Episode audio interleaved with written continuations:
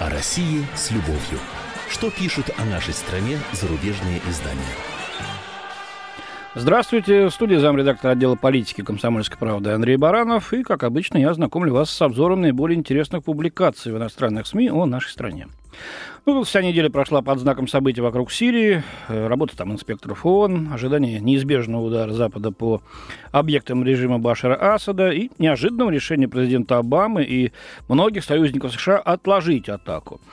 Э, позиция России по этой ключевой проблеме, конечно, тоже находила отражение. Нас в основном критиковали за то, что якобы Москва ставит палки в колеса демократическому международному сообществу, вознамерившемуся наказать кровожадного диктатора Асада за то, что отравил зарядом полторы тысячи мирных граждан. Это было в основном в начале недели такие оценки. Но когда оказалось, что никто на Западе особо не горит, э, затевать новую военную авантюру, перешли э, просто ну, к бесстрастному цитированию заявлений членов российского руководства. В частности, вот субботнего заявления Владимира Путина, который он сделал перед журналистами в Приморском крае. Впрочем, на внешнюю политику России смотрели сквозь привычную э, призму представления о нашей стране, намешав в публикации, ну, все, все, что угодно. Материал Дэниела Вагнера и Линды Ветцел из э, The Huffington Post так и называется «Россия, геи, водка и внешняя политика». Ну, почитаем давайте. Президент Путин мастерски смешивает национализм и патриотизм с внутренней и внешней политикой. Кажется, он достиг в этом совершенства, приняв антигейские законы в России, спровоцировавшие жестокие нападения на российских геев, пишут авторы. Ну, правда, о случае жестокого нападения я, признаюсь, не знаю ничего, не слышал. Но журналисты опять отмечают реакцию мирового гей-сообщества, отказавшегося от употребления русской водки и призывающего к бойкоту Олимпиады в Сочи. Все это, кажется, ничего не значит для Путина, который знает, что большинство россиян в действительности поддерживает новые законы, полагают авторы статьи. Дальше интересно. Путин вряд ли откажется от образца, установленного Брежневым. Демонстрировать великодушие на фоне кажущейся американской невежливости и вести себя, находясь в центре внимания на Олимпиаде, как радушный хозяин, предполагают авторы. Вот так вот иногда с изумлением убеждаешься, как странно нас все-таки воспринимают за рубежом. Путин с геями, Брежнев с великодушием. И под все это на полном серьезе подводится тождество. А дальше больше. Реакция Путина на возмущение во всем мире положением геев в России соответствует его общему подходу во внешней политике, говорится в статье. Под его руководством Россия добилась равновесия между образом независимой или антизападно настроенной страны одновременно отстаивающий свои интересы. Во каша-то, да? В вопросах ядерной обороны, снабжение Ирана материалами для ядерного реактора или поставок оружия в Сирию он действовал в интересах России ровно до того момента, когда возникла бы необратимая негативная реакция, пишут авторы статьи. Они отмечают, что даже в случае с Эдвардом Сноуденом убежище разоблачителю было предоставлено временное, и при условии, что он больше не будет э, вредить Америке. Но вывод такой делают. К сожалению, путинский подход к государственному управлению, характеризующийся повышенным содержанием тестостерона, поставил Россию на путь неизбежной конфронтации с Западом, полагают авторы. Путин подошел слишком близко к этой черте, говорится в статье. Ну, вот такой вот нестандартный, прям скажем, взгляд. Где та черта, кто ее провел? Ай, вот как геи, действительно, все вместе. Ну, вот упоминалась публикация Сноуден, и ему на этой неделе тоже было уделено внимание. Э, Фред Уэйр из американской Christian Science Monitor цитирует заметку в газете «Коммерсант». Напоминает, что по данным этой газеты Сноуден обратился в российское генконсульство в Гонконге с просьбой о помощи и даже провел там два дня перед посадкой на рейс аэрофлота в Москву 23 июня. Но не пересел на самолет до Кубы, здесь в Шереметьево, в Москве, Эм, э, потому что США оказали сильное давление на Кубу, предупредив о последствиях, если Сноудена допустят на борт. Не вызывает особых сомнений, что США оказали колоссальное давление на ряд стран, чтобы они не помогали Сноудену. Но новости о том, что Куба также поддалась на предупреждение, никогда прежде не подтверждались, хотя такие предположения звучали, отмечают Фред Уэйр. Кстати, Гавана на следующий день э, категорически открестилась от этой версии, но американцы об этом уже не сообщали практически ничего.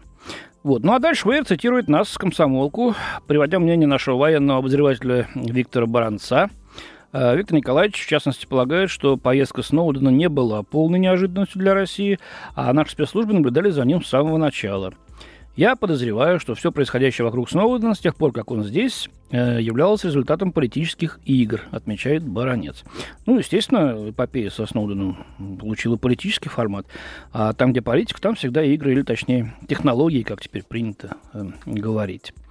По-другому смотрит на инцидент с секс-ЦРУшником президент Института стратегических оценок Александр Коновалов. Его оценка тоже приводится в публикации Christian Science Monitor. До настоящего момента я не мог понять, как Россия вляпалась в дело Сноудена, отметил он. В конце концов, Сноуден выдал секреты газете «Гардиан», а не нам. Он стремился не работать с нашими спецслужбами, а проинформировать мировую общественность об угрозе, которую он усматривает, добавил Коновалов. Вот такая публикация. Ну, что я могу сказать? Ну, выдал и выдал. Эм, кстати, секреты эти вызывают один скандал за другим. Э, и это дало возможность тем, кто интересуется политикой так серьезно, лишний раз взглянуть на то, какими методами ее вершат США. Ну да, в общем-то, правильно делают в собственных интересах, опутали прослушкой всю планету. Но только тогда, господа, нечего и разглагольствовать там, о главенстве закона, э, демократии, прав человека, э, получать других менторски чуть ли не ежедневно. Цитата такая. «Мы, как мировой лидер, должны продвигать на планете демократические ценности», рассуждал вот на медне Обама э, в контексте событий в Сирии. Ну вот, а Сноуден помог нам посмотреть на эти заверения с другой, не фасадной стороны. Я считаю, что это очень полезно, и мы еще не раз э, будем возвращаться к теме Сноудена. Видимо, у него что-то в загашнике еще есть, и такое, что мало не покажется. Приближающийся единый день голосования и особенно выборы мэра в Москве тоже, конечно, занимают наших коллег за рубежом. Э, Леонид Бершинский на сайте э, агентства Bloomberg США посвятил очередную публикацию Алексею Навальному и сравнил его с самим Бараком Обамой. Материал так и называется «Чему Алексей Навальный научился у Обамы». Навальный вряд ли станет следующим мэром Москвы, но он устроил россиянам то, чего они давно не видели – политическую кампанию снизу. Навальный кое-чему научился у Барака Обамы. Предвыборная кампания – шанс показать Кремлю, что он, Навальный, политическая сила, с которой стоит считаться, полагает комментатор. Навальный популярный в соцсетях, но практически неизвестный телезрителям, начал не имея ни денег, ни избирательного штаба, пишет автор – к началу августа, по словам, правда, самого Навального, э, было собрано более 1 миллиона долларов и привлечено 14 тысяч волонтеров. Э, ну вот э, наблюдатели быстро подметили сходство с компанией Обамы в 2008 году.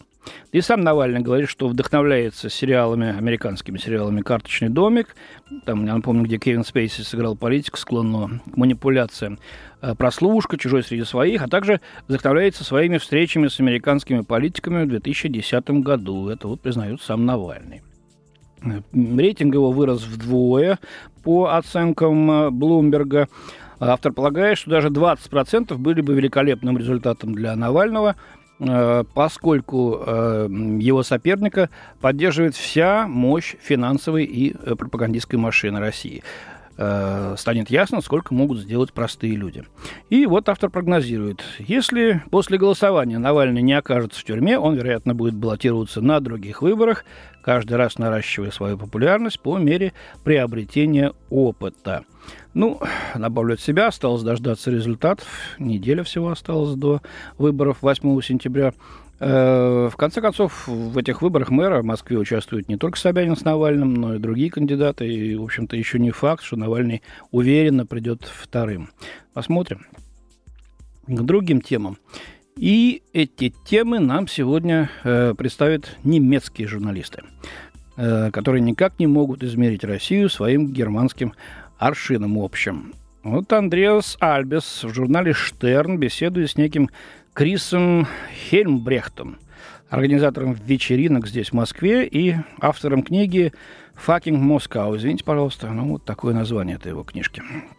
Хельмбрехту спустя 9 лет жизни в Москве э, город наш представляется Молохом, одним, одним из самых жестоких городов мира.